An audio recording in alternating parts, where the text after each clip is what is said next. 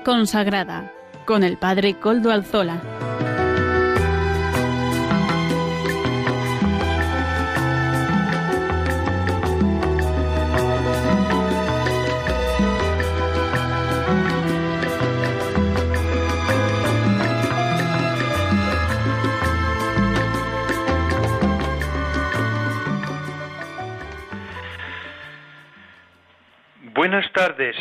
Hermanos, amigos y oyentes. Hoy es jueves y son las cinco de la tarde, una hora menos en las Islas Canarias. Es por tanto la hora de vida consagrada en Radio María. Les saluda con sumo gusto Padre Coldo Alzola, Trinitario. Hoy emito como de costumbre desde Algorta, Vizcaya, desde la parroquia del Santísimo Redentor.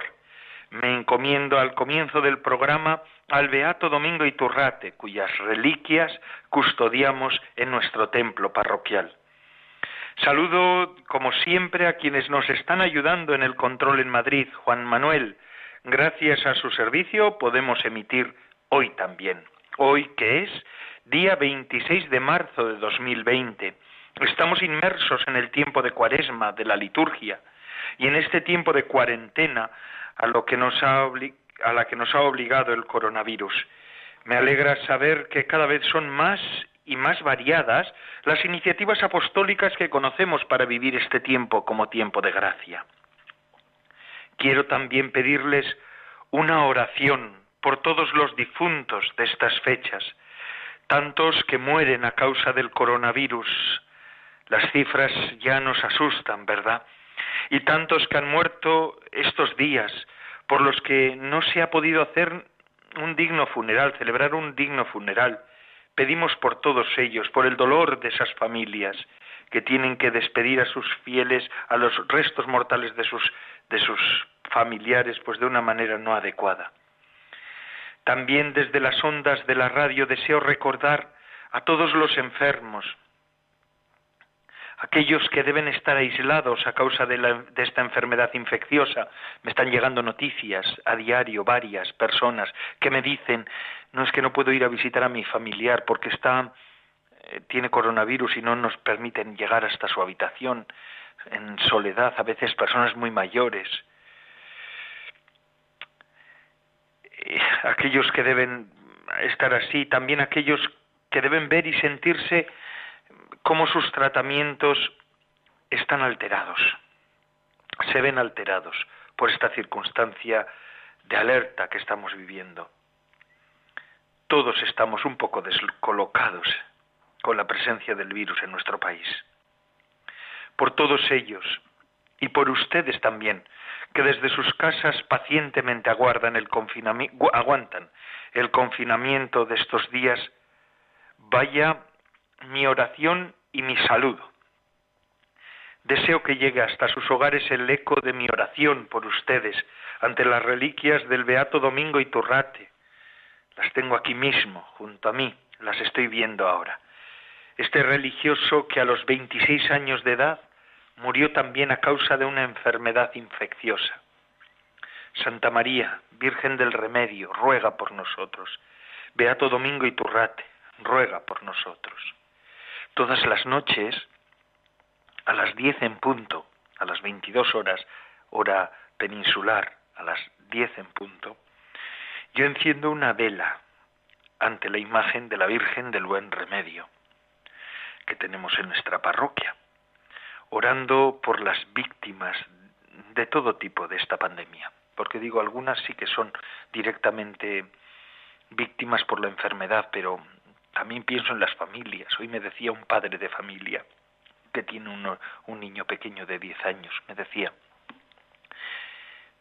ha pasado el coronavirus y me decía, mientras he estado enfermo, ahora parece que lo ha superado, aunque todavía está en cuarentena, dice, mientras he estado enfermo, y estaban enfermos él y su esposa, dice, yo estaba pasando mal rato porque piensas, ¿y si tenemos que ir los dos al hospital? Hay muchas víctimas. Pues todas las noches, a las 10 de la noche, en punto, yo enciendo una vela ante la imagen de la Virgen del Buen Remedio, que está aquí en nuestra parroquia. Y oro por todas las víctimas. casi, casi podría decir que a diario me dicen algún nombre más.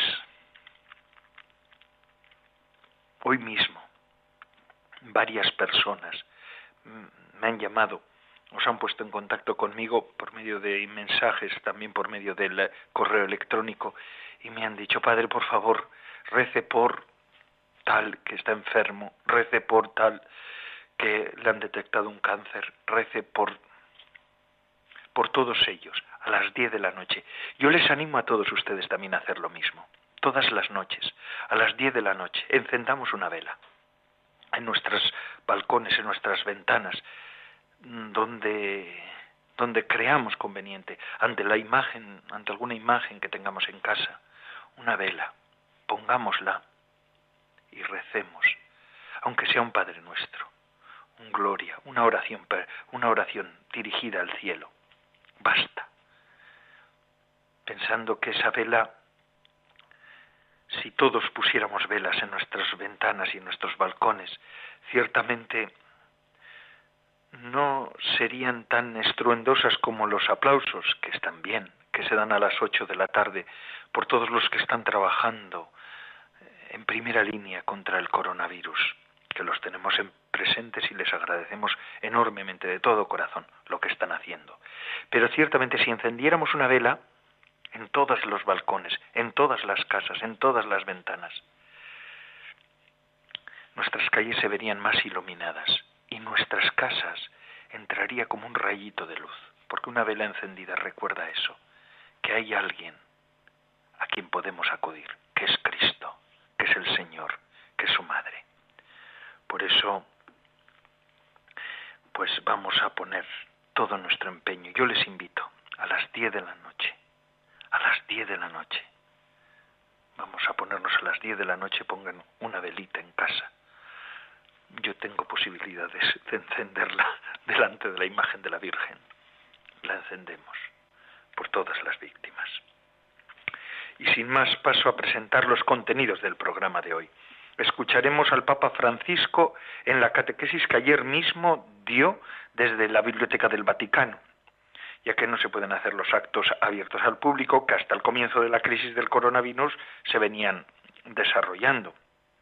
Ayer fue un día muy especial, la solemnidad de la Anunciación del Señor. Hoy además estrenamos sección, sí, iremos recorriendo los lugares con, encanto de la espiritualidad de nuestra geografía. Cada 15 días conoceremos un nuevo monasterio, un nuevo convento, una iglesia, una realidad eclesial, etc., que nos hará descubrir la fisonomía espiritual de nuestros pueblos. Sí, nuestros pueblos han tenido hondas raíces cristianas y signo de ello son tantas ventanas abiertas a lo eterno.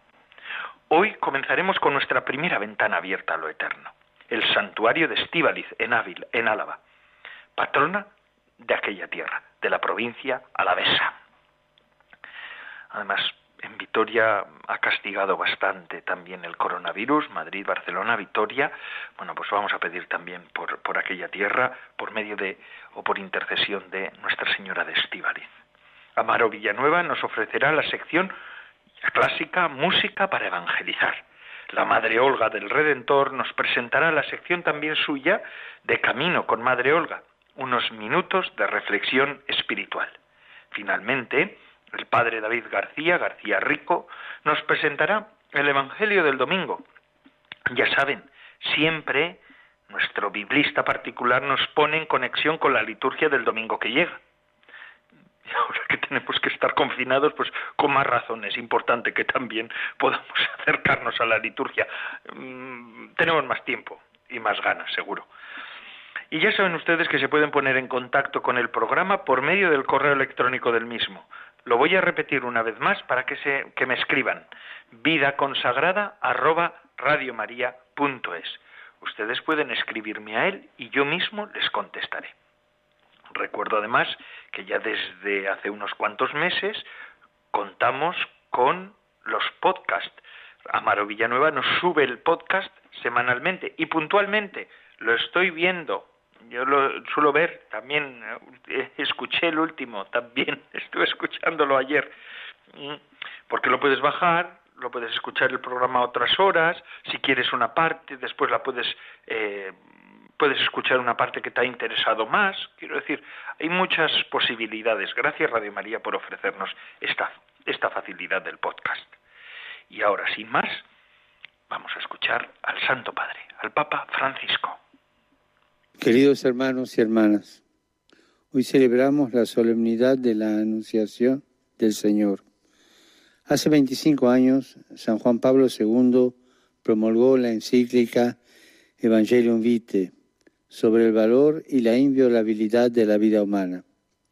Este santo pontífice presentaba el ejemplo de la Virgen María que acogió a Dios en el momento del anuncio del ángel Gabriel y desde entonces se comprometió a hacerse cargo de esa nueva vida que nacía en sus entrañas. Hoy, ante esta pandemia que estamos viviendo y que amenaza la vida humana, recordamos a tantas personas que se prodigan en el servicio de los enfermos, a los ancianos y a los que están solos. Nuestras sociedades necesitan que difundamos más allá de las emergencias como la de ahora, esa cultura de la solidaridad, del cuidado, de la acogida, contribuyendo a crear un mundo cada vez más humano, con coraje en la palabra y valentía en las acciones. Esto significa responsabilizarnos del que sufre, del marginado, del que no es capaz de avanzar por sus propios medios, porque todos ellos tienen derecho a gozar de la plenitud de la vida y para todos ellos la Iglesia debe tener entrañas de madre.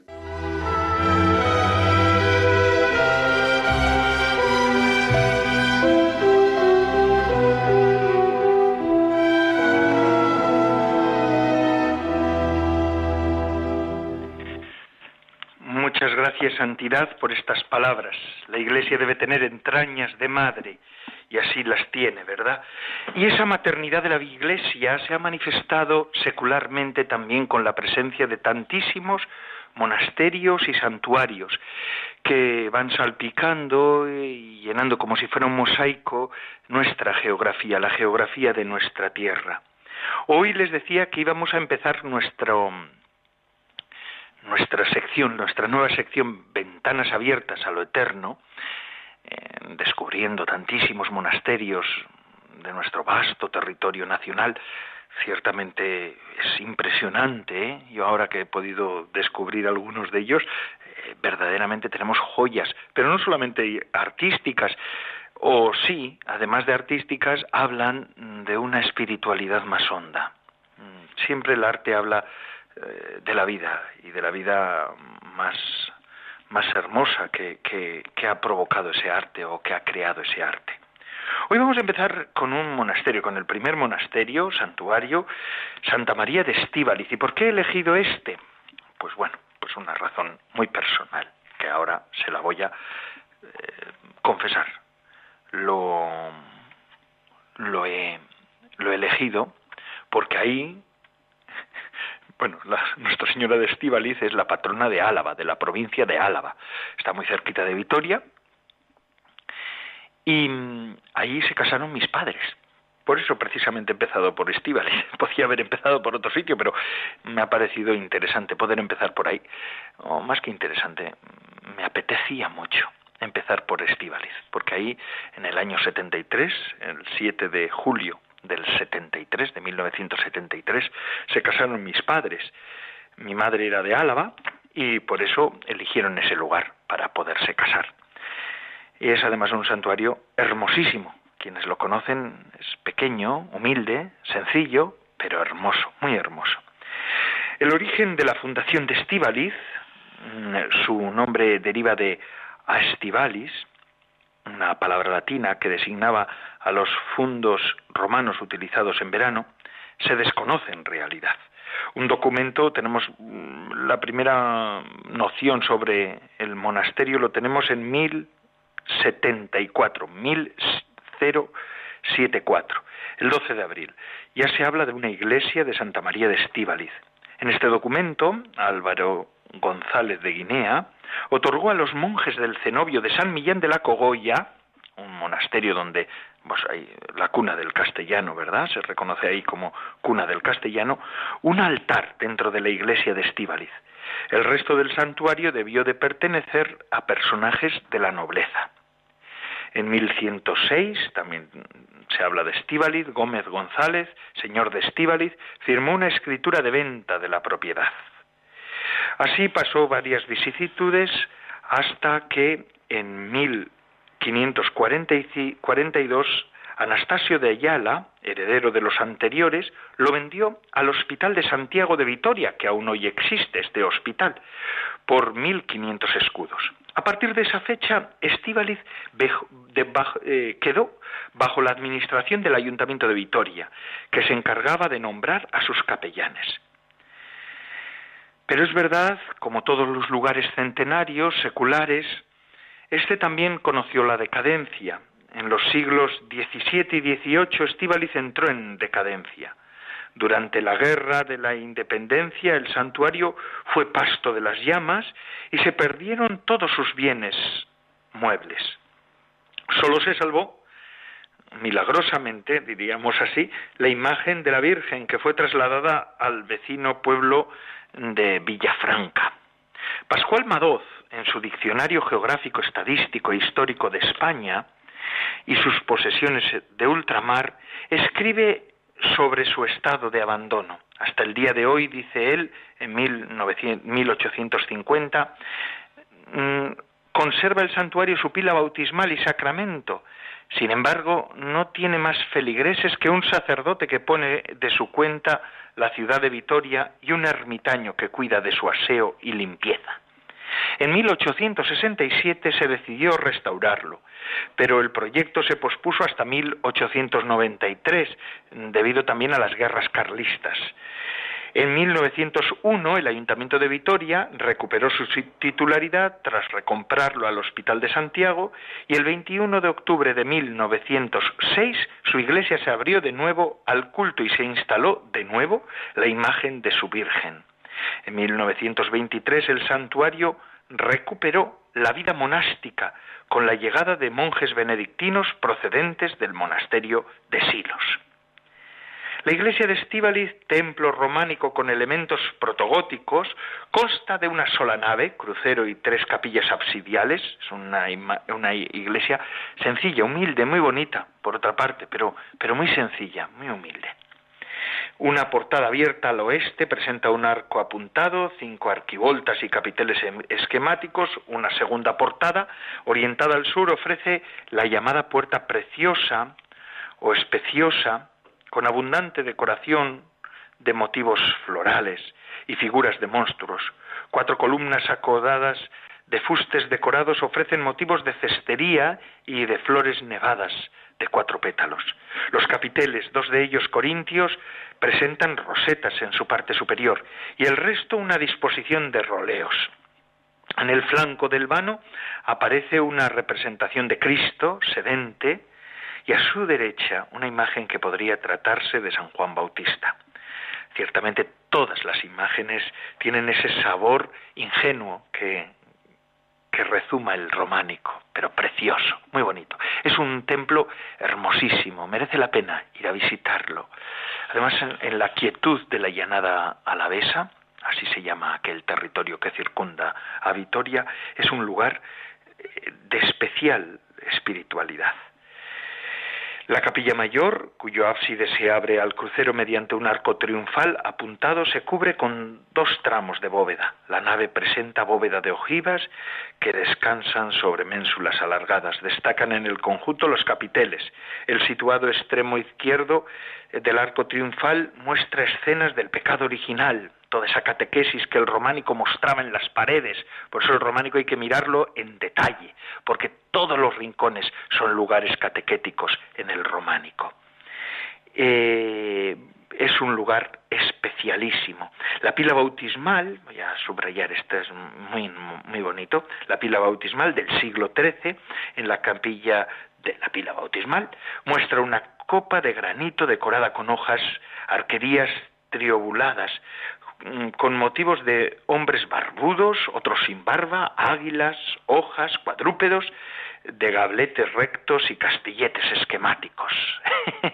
Me llama mucho la atención esta descripción porque es verdad, es, es así, es una pila bautismal tosca, pero muy hermosa. Y además uno piensa todas las personas que en esa, en esa pila bautismal tuvieron que recibir las aguas del bautismo y así eh, entrar en la iglesia. Además, la talla de la Virgen es hermosa.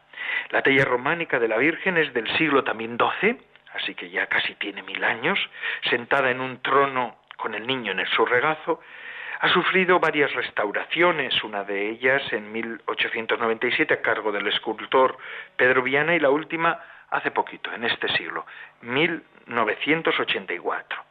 Gracias a ella todavía conserva parte de su policromía original. El 24 de junio la, se celebran las juntas de Arriaga. La imagen se llevaba al campo del mismo nombre y allí bajo su presidencia, fíjense ustedes, se trataban los problemas más graves de la provincia de Álava y se elegía a los cuatro alcaldes mayores. Así que la Virgen de Estíbaliz también ha tenido esa preeminencia en la provincia. Es un lugar con encanto y además desde ya como hemos dicho desde el siglo pasado, está habitado por monjes benedictinos que provenían, es un priorato que depende de la abadía de Silos. Allí se puede uno pasar unos días de descanso, de oración, de encuentro con el Señor y con la naturaleza, porque el santuario está circundado de la naturaleza propia de la tierra un lugar de espiritualidad. Allí se acercan muchos alaveses y vitorianos a pedirle a la Madre su protección y su amparo. Santa María de Estíbaliz ruega por nosotros. Este es el lugar que hemos conocido. Y ahora vamos a pasar a la sección Música para Evangelizar de Amaro Villanueva.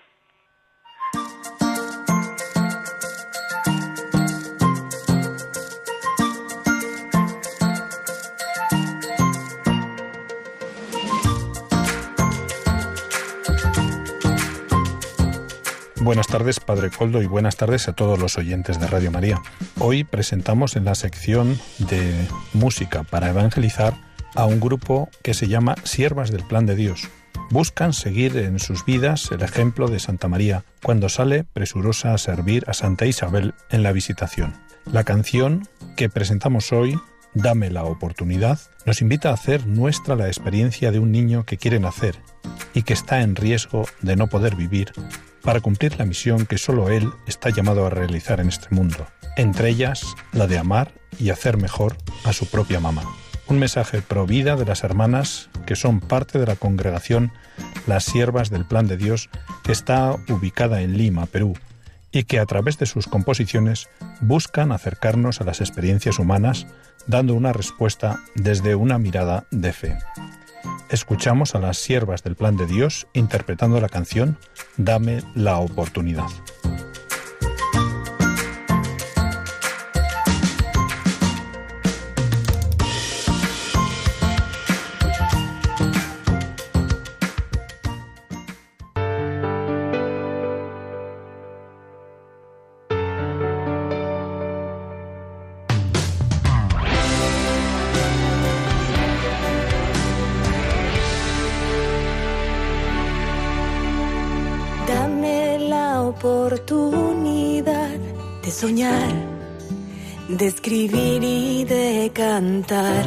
No sé bien, tal vez llega a ser un cantautor. Siénteme, siento ganas de volar, de escalar y llegar al cielo azul. No sé bien, tal vez llega a ser un aviador. Déjame nacer.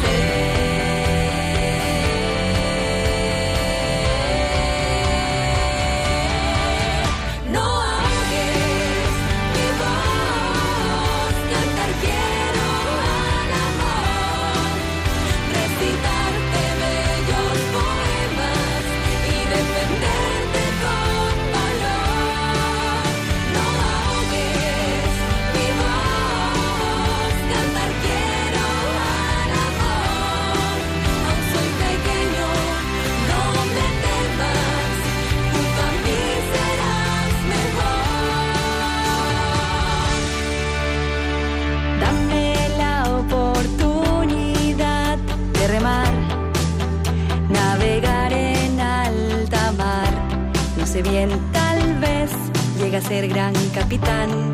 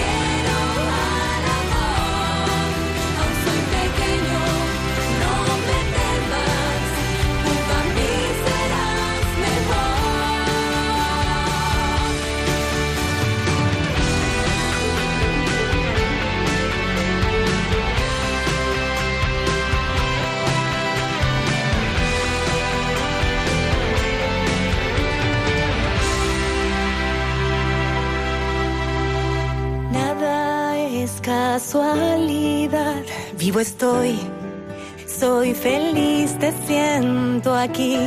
Tal vez, mamá.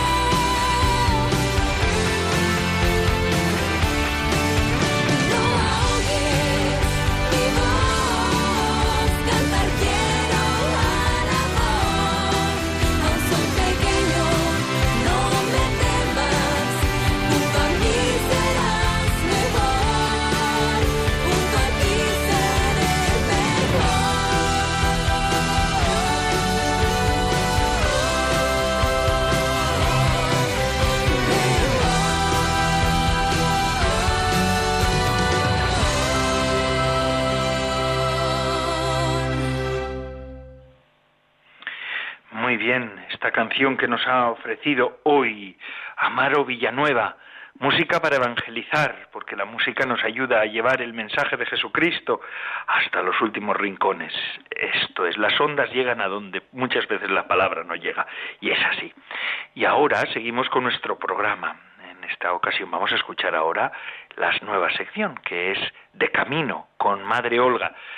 Olga María del Redentor, fundadora y superiora general de las Carmelitas Samaritanas, nos ofrece estos minutos de espiritualidad. Adelante, Madre Olga. Buenas tardes, Padre Coldo y todos los oyentes del programa Vida Consagrada de Radio María. Bueno, un jueves más estamos aquí dando gracias al Señor de poder estar, porque bueno, tal y como están las cosas, estar ahora mismo en pie y fuera de un hospital y sanos, pues es un regalo y una bendición de Dios, ¿no? Un lujo que tenemos que agradecer.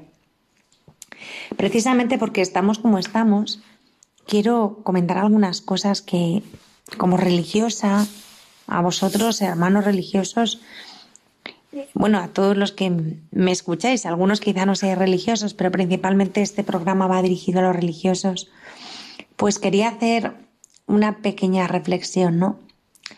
Y, deciros que, bueno, más que nunca en este momento eh, tenemos que ser testigos, ¿no? Testigos de esperanza y testigos de la bondad de Dios. En un momento en el que todo el mundo está crispado, todo el mundo está alterado, desconcertado, creo que es hora de, de mantener la calma y de ser testigos del amor de, del Señor y sobre todo ser instrumentos de paz, ¿no? Em, tratar de combatir algo que es tan pernicioso como el mismo virus, que es el pánico, eh, la crispación, el desánimo, la desesperanza, ¿no? Y claro, a mí ver esto en, en cualquier persona me entristece y me preocupa, pero verlo en religiosos y religiosas me produce una tristeza aún mayor, ¿no? Me gustaría que en medio de todo este caos fuéramos de verdad quienes fuéramos propagando otro virus, ¿no? El, el, virus contrario, el, el antídoto, por decir de alguna manera, ¿no? Del coronavirus, una especie de, de, de pandemia de amor, ¿no? De cariño, de, de paz, de bondad, de evangelio, sobre todo de Jesús mismo. Me gustaría que fuéramos dejando claro a todo el mundo que esta enfermedad es como la de Lázaro y va a ser para, para, la gloria de Dios ¿no? y para el bien de todos. Que esto que estamos viviendo es, es un ayuno cuaresmal diferente al que estamos acostumbrados, pero que es sano y saludable. Aunque estemos sufriendo, aunque lo estemos pasando mal, aunque haya mucha gente eh, pues eh, en el hospital o con la incertidumbre de si está contagiado o no, nosotros tenemos que hablar de otro contagio ¿no? y, y promover otro contagio que es el de la paz, la alegría y sobre todo la confianza y el abandono en Dios. Todo va bien y todo va a ir fenomenal. Todo es gracia, todo es regalo. Y esta situación que estamos viviendo nos está sirviendo para descolocarnos, para salir de nosotros mismos, de nuestra instalación y recordarnos nuestro amor primero, aquel amor al Señor que nos hizo eh, abrazar la vida consagrada y salir de todo lo que teníamos y lanzarnos un poco a la aventura, ¿no? Sin saber exactamente qué nos íbamos a encontrar. Que el tiempo no, no nos instale, no nos acomode, sino que nos ayude a ser más de Jesús, a ser más blandos, a ser más misericordiosos y sobre todo a ser más entusiastas. A ver, que no se nos olvide nunca que hasta los cabellos de nuestra cabeza están contados y nada malo nos puede pasar que Dios no quiera, ¿no? Y esto es lo que tenemos que intentar transmitir. Y por último, rezar, rezar intensamente unos por otros, rogar a Dios, pedir que de verdad nos olvidemos de nuestras bobadas y nos centremos en aliviar siempre y en consolar, ¿no? Pensemos que este ayuno cuaresmal que estamos viviendo es un ayuno que nos va a hacer después valorar más y más la Eucaristía, el ministerio de los sacerdotes, todos los sacramentos, todo lo que habitualmente tenemos y como lo tenemos habitualmente, mm, no le damos el valor real que tiene, ¿no? Yo es lo que quiero deciros y transmitiros. Es hora de, de volver al amor primero, a la ilusión primera de nuestra consagración y de, de ser testigos de Jesucristo, ¿no? De, de cómo Él llena y hace feliz de cómo Él es nuestro absoluto que está por encima de todo. Yo creo que es el momento de, de ser de verdad la levadura que fermente la masa. Y esta masa está ahora mismo muy aplastada, ¿no? Muy decaída. Es hora de entrar con fuerza desde el corazón al corazón de las personas y llenarnos, ¿no? Y para esto tenemos un vehículo que es el más seguro, que es la oración. Estamos ahora mismo recluidos literalmente en nuestras casas y limitados, ¿no? Sobre todo los que tenéis un apostolado activo, eh, pues está esto todo paralizado, parado. Y esto nos hace sentir a veces impotencia. Bien, ese sentimiento es humano y es normal en estas circunstancias. Pero ante todo pensemos que hay una fuerza mucho más poderosa que todos los virus del mundo y es de la que os hablaba antes, de la que ojalá pudiéramos ocasionar una pandemia, ¿no? Es el virus del amor auténtico, del amor verdadero. ¿Mm? Vamos a vacunarnos todos contra el egoísmo y la mediocridad que afloran también en circunstancias como la actual y vamos a llenar el mundo de amor, de olvido propio, de entrega, de alegría, de alegría auténtica. Es hora de reírnos muchísimo, de risoterapia, de, de gastar bromas, de buen humor. Por favor, que, que esto no nos vuelva a grises, cenicientos, sombríos, lúgubres, porque entonces no seríamos cristianos de verdad, después del Viernes Santo siempre llega el domingo de resurrección, ¿no? Que no se nos olvide esto. No sé, no sé, quisiera deciros tantas cosas y me veo tan, tan limitada también yo, limitada hasta en mis palabras, en mi capacidad de expresión, ¿no? Es, es muy hondo lo que se vive y muy poquito lo que, lo que sé expresar, ¿no? Pero por favor, que no nos olvidemos de que ante todo hemos de ser testigos de la esperanza, eh, llenar, llenar nuestro pequeño mundo a través de, de las redes sociales, de llamadas telefónicas, de lo que podáis y por supuesto nuestra comunidad, ¿no? en nuestros prójimos, en nuestros hermanos y hermanas de comunidad, llenarlos de esperanza, de confianza, de alegría, es hora de que la alegría triunfe, ¿no? Y si es necesario hacer el tonto, se hace el tonto, pero la cuestión es reírse, poner buen ambiente, dilatar el corazón, dar paz, que la gente se sienta amada y sobre todo, como os decía, infectar al mundo con la, la pandemia del amor. Mucho ánimo, sigamos así, con paz con mucha alegría, con mucha fuerza, con mucha confianza. Y si no tenéis alegría, fuerza y confianza, pedirla, porque el Señor ha dicho, pedid y se os dará. ¿Mm? Y realmente tenemos todo para ser felices, no tenemos ninguna razón, ningún motivo para no serlo y no dar testimonio de la bondad de Dios. Pues con esto os dejo un abrazo fuerte y hasta el próximo jueves que Dios os bendiga.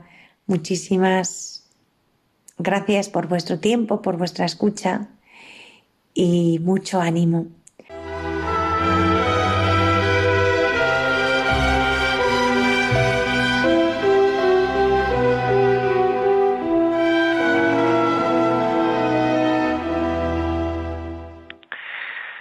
Muchas gracias, Madre Olga, de camino con Madre Olga estos minutos de espiritualidad que tenemos nosotros en nuestro programa de vida consagrada. Gracias, Madre Olga del Redentor, fundadora y superiora de las eh, Carmelitas Samaritanas. Vamos y continuamos con nuestro programa. Fíjense este programa de Radio María que semanalmente emite una hora sobre la vida consagrada, sobre las cuestiones eh, que están viviendo las congregaciones, las órdenes, los institutos de diverso índole, de diverso carisma, mm, los monasterios, la presencia de estos mismos en nuestra geografía, todas estas cosas y otras muchas más, porque estos días me están llegando muchos ecos de personas que están muy contentas porque me dicen, bueno, muy contentas no pueden estar, pero quiero decir, que están contentas porque Radio María les puede acompañar en este encierro, obligado que tenemos todos, todos los que pues tenemos que ser solidarios para que esta pandemia no vaya a más y no se saturen nuestras, nuestros hospitales, nuestros centros de salud. Me dicen que Radio María acompaña a todas las horas, con más celebraciones litúrgicas durante el día, con muchísimas reflexiones, ejercicios espirituales, de todo, poniéndonos al día y al minuto, diría yo, de la realidad eclesial en tantos lugares. Gracias, Radio María.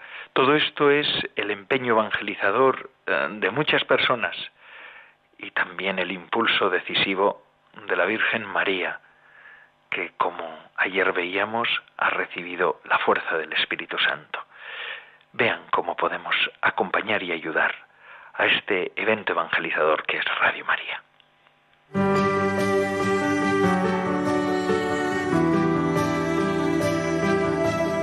Convertíos y creed la buena noticia, decía Jesús al inicio de su vida pública. Una llamada que nos sigue haciendo la Iglesia, especialmente en Cuaresma, y que es central en el carisma de Radio María, nacida para anunciar a cada hombre que puede ser feliz fiándose del amor de Dios y abandonando los ídolos esclavizantes del placer, poder y poseer. Para ello, la Iglesia nos invita a ser más de Dios a través de la oración a ser más para el prójimo, practicando la caridad, y a dejarnos condicionar menos por nuestro egoísmo y comodidad, a través del ayuno. Ayúdanos a extender esta llamada de la Virgen con tu oración, sacrificio, voluntariado y donativo. Puedes informarte de cómo colaborar llamando al 91 822 8010 o a través de nuestra página web radiomaria.es. Radio María, instrumento de la Reina y Madre de Misericordia.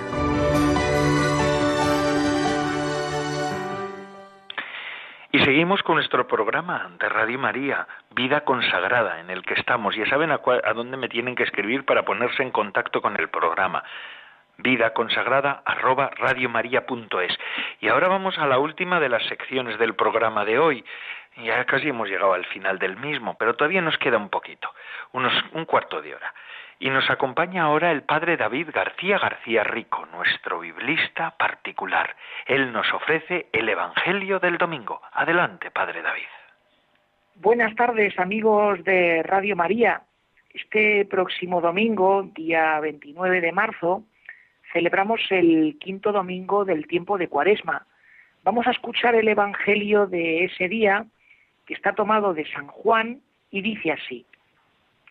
En aquel tiempo había caído enfermo un cierto Lázaro de Betania, la aldea de María y de Marta, su hermana.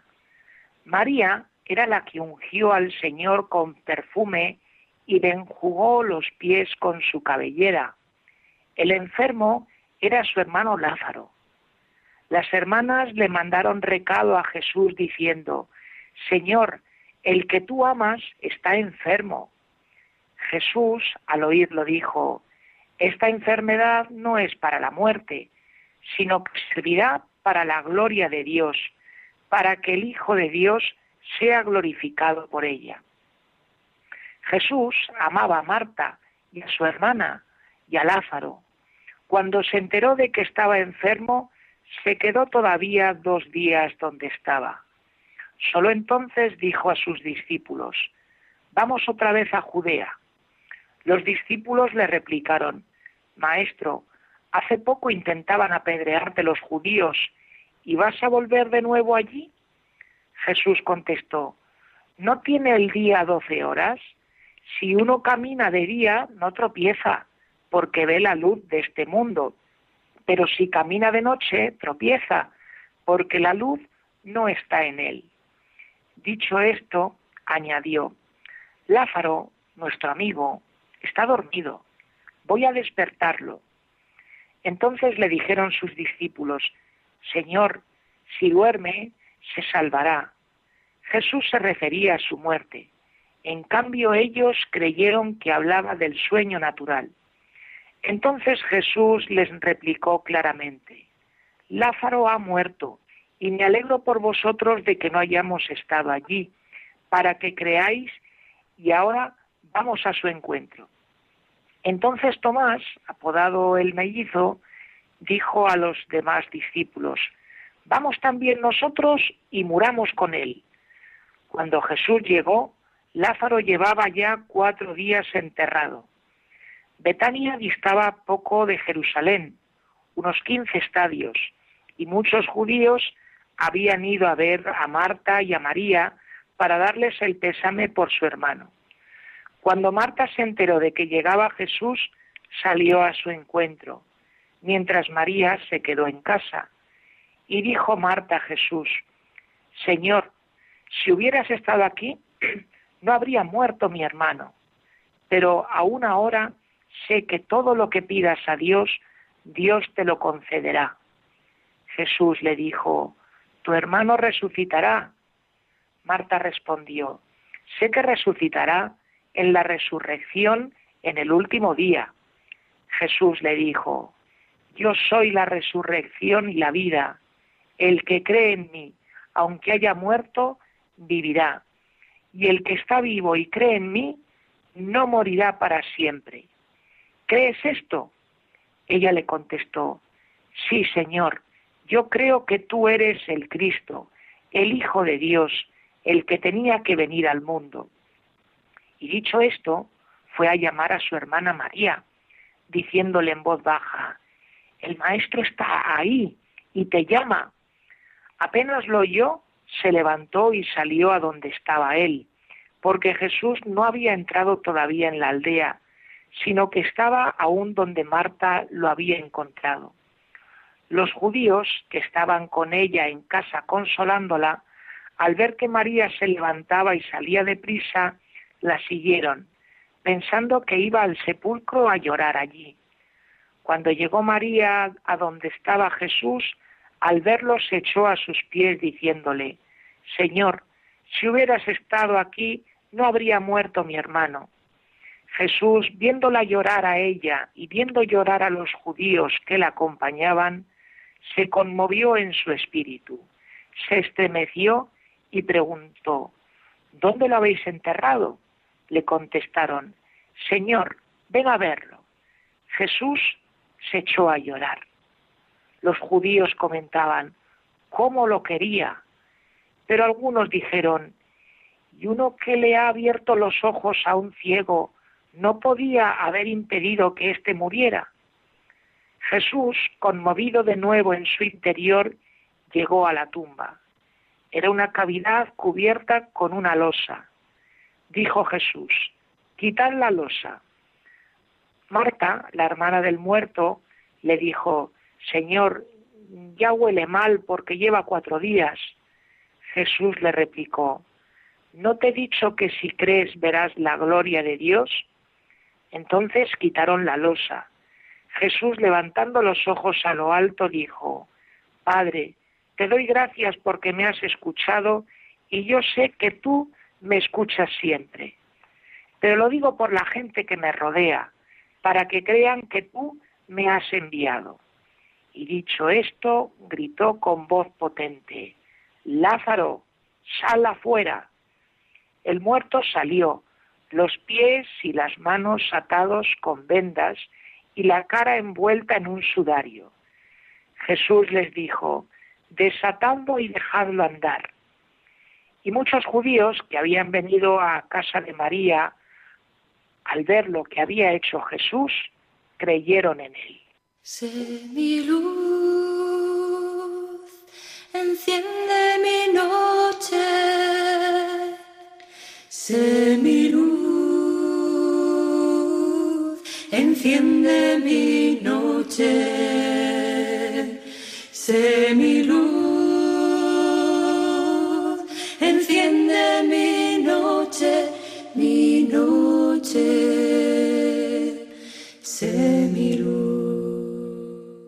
Amigos oyentes, una vez más, un domingo más, el Evangelio nos prepara para vivir la Semana Santa, para vivir la pasión, la muerte y la resurrección de Jesús.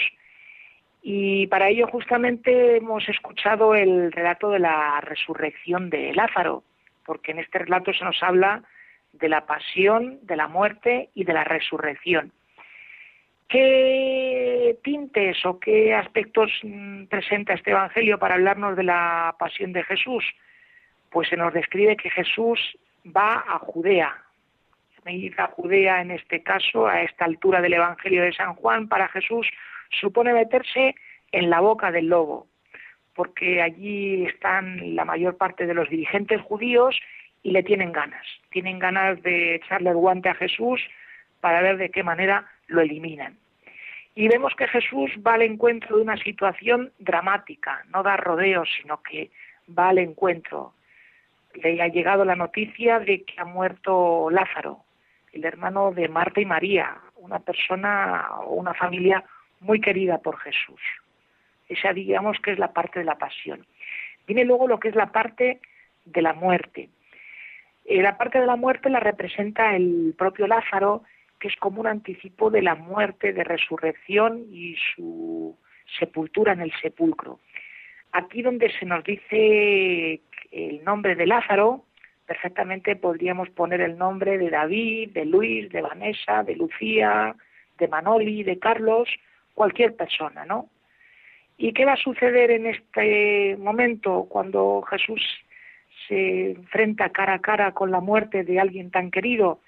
Pues que lo primero va a ser que las personas que han sido testigos de la muerte de alguien querido, puedan reconocer a Jesús como Señor y luego Jesús se va a presentar como aquel que es la resurrección y la vida.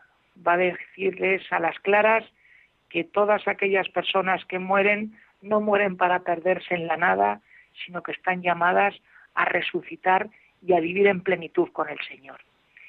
Y el tercer aspecto, que ya les apuntaba antes, es el de la resurrección, porque lo que le sucede a Lázaro, pues es lo que estamos llamados todas las personas a que nos suceda. Estamos llamados a la resurrección, pero con un pequeño matiz, y esto sí que me gustaría aclararlo. Eh, Jesús, en este episodio que se titula La resurrección de Lázaro, más que resucitar lo que hace es revitalizar a Lázaro, porque lo devuelve a la vida terrena, a la nuestra de aquí, pero pasado un tiempo, no se sabe cuántos años, pues Lázaro volvió a morir, como morimos todas las personas. Eh, sin embargo, la resurrección a la que Jesús nos llama no es como la de Lázaro, sino que es una resurrección a nacer de nuevo para toda la eternidad, para vivir con Dios para siempre. Así que, amigos míos, creo que hoy estarán de acuerdo conmigo. Tenemos que cerrar este comentario del apartado de nuestro programa de vida consagrada, invitándoles a dar gracias a Dios, dar gracias a la Santísima Trinidad, a María por darnos a Jesús, porque nos invita a fiarnos de Él, a saber que si vivimos unidos a Él, nada tenemos que temer. Y aunque pueda venir lo peor, que parece que es lo peor en esta vida, que es que nos llegue la muerte, vivir con la certeza de que el Señor nos llama a resucitar con Él y a vivir para siempre. Amigos, que tengan una feliz tarde. Muchas gracias, Padre David García García Rico, nuestro biblista particular. Ya nos ha dicho que no tenemos que temer a nada ni a nadie. Con Cristo todo está vencido. Y así hemos llegado al final del programa, pero antes de despedirme quisiera recordarles varias cositas para estos días, para el viernes, para mañana. El Santo Padre ha invitado a todos los cristianos a unirse a Él en un tiempo de escucha de la palabra y de adoración del Santísimo Sacramento. Será el viernes 27 de marzo, es decir, mañana, a las 6 de la tarde, 6 de la tarde, desde la Basílica de San Pedro. Este acto concluirá con la bendición Urbi et Orbi a la ciudad y al mundo. Es un gesto excepcional en esta crisis de pandemia mundial, ya que esta bendición, con la que puede obtener indulgencia plenaria el fiel debidamente dispuesto, solo suele impartirse en Navidad y en Pascua. En Radio María retransmitirán esta oración y con imágenes en nuestro en el canal de YouTube de Radio María. Así pues, unidos en oración a Jesús misericordioso pueden seguir este esta cita del Santo Padre, el Papa Francisco. Además, este domingo la familia mundial de Radio María se hace presente en el santuario de Kibeo, Ruanda. Eh, este Radio María España quiere unirse en este santuario mediante el rezo de un rosario que periódicamente retransmitirán numerosos países de lengua española, un domingo al mes. El domingo 29 de marzo, es decir, este que viene, rezaremos en directo el Santo Rosario a las 3 de la tarde, hora peninsular. Así que a las 3 de la tarde pueden unirse al Rosario del Santuario Mariano Quibeo de Ruanda. Y sin más, mm, quiero recordarles también que desde ya hace unos cuantos meses, Amaro Villanueva sube el podcast del programa. Lo tienen en la página de podcast de Radio María. Gracias, agradecemos a Radio María que nos mm, ofrezca este servicio. Además, nuestro mm, Amaro, nuestro, nuestro colaborador, nuestro DJ particular de este programa, el que nos pone la música, es puntualísimo. Ya enseguida estará subido el podcast, así que lo podrán bajar, podrán escucharlo de nuevo. Yo voy a mirar a ver, yo también lo miro y entonces si veo que tarda, le digo, oiga, ¿qué pasa? Así que ya saben, ahí lo tienen. Y el programa de vida consagrada de Radio María ha concluido una vez más. Gracias a todos los que semana tras semana nos ofrecen su fidelidad y también su compañía es una gozada contar con ustedes, y se lo digo en serio y de todo corazón. Son ustedes la razón de ser de nuestro programa y la de todos los programas de la Radio de la Virgen. Les dejo ahora con la hora feliz, el espacio dedicado a los más pequeños de la casa. Y además, Radio María nos acompaña las 24 horas. Se despide de todos ustedes, Padre Coldo Alzola, Trinitario. Recen por mí. Yo lo hago por ustedes. Hasta la semana que viene, si Dios lo quiere.